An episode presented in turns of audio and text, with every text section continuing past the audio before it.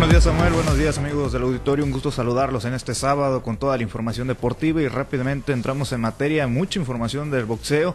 Y les platico lo que pasó el día de ayer, ya que mediante sus redes sociales el mochitense Jorge Travieso Arce pues compartió que a sus seguidores y también a la sociedad en general que sufrió problemas de salud, esto durante su vuelo hacia Ciudad Juárez, Chihuahua. El ex boxeador agregó que durante varios minutos se le bajó la presión e incluso el personal de la aerolínea pues le ayudó con oxígeno para así mejorar. Lo publicó en su cuenta de Twitter para ser exactos. escribió el peleador mochitense, ex, peleador mochitense, mi raza de México, eh, volé de México a Ciudad Juárez, me pasó algo bien feo, se me movió el avión como nunca.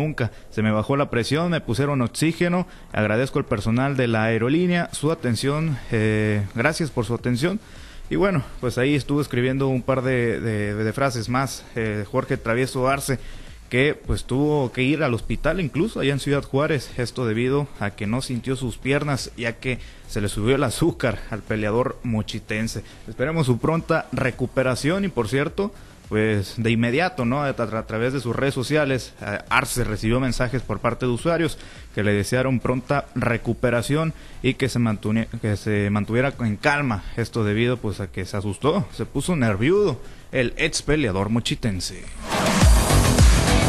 Vámonos a más información de temas del boxeo. Ahora eh, les platico que el peleador sinaloense Eduardo el Zurdito Ramírez volverá a subir al ring tras su última pelea que perdió por nocaut en contra del Pitbull Cruz.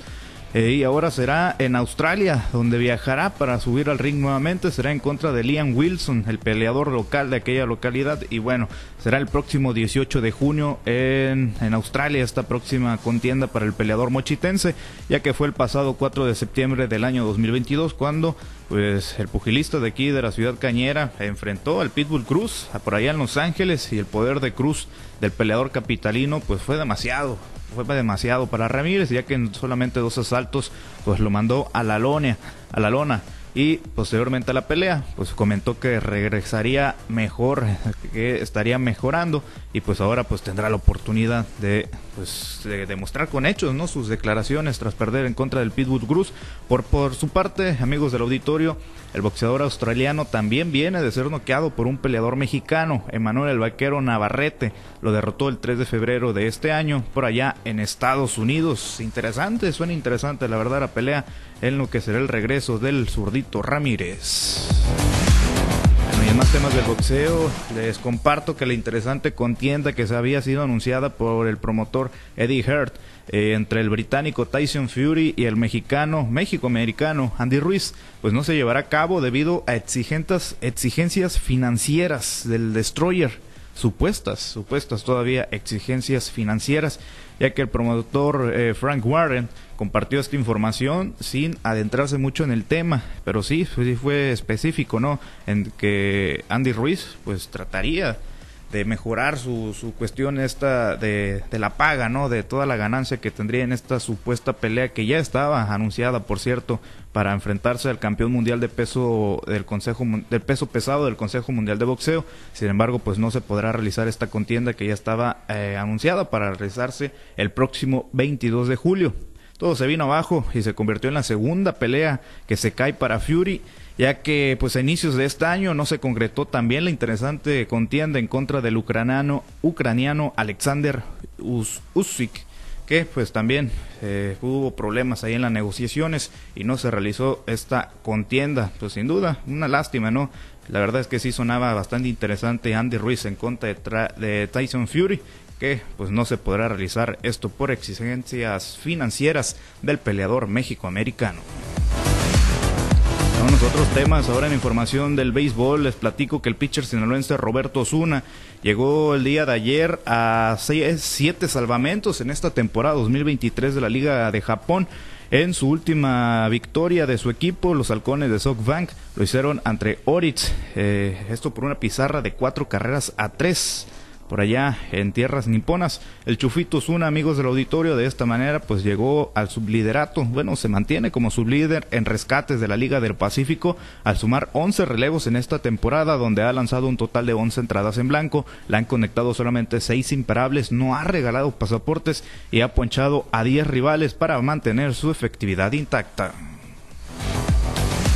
Bueno, y en otros temas, ahora en información del deporte Ráfaga, el día de ayer arrancó la última serie del rol regular del Cibacopa y hubo enfrentamiento entre equipos sinaloenses. Los Caballeros de Culiacán derrotaron 105 puntos a 96 a los Venados de Mazatlán, esto por allá en el puerto sinaloense, y el día de hoy se volverán a enfrentar en el segundo compromiso de la serie. Está pactado iniciar a las 6:15 de la tarde.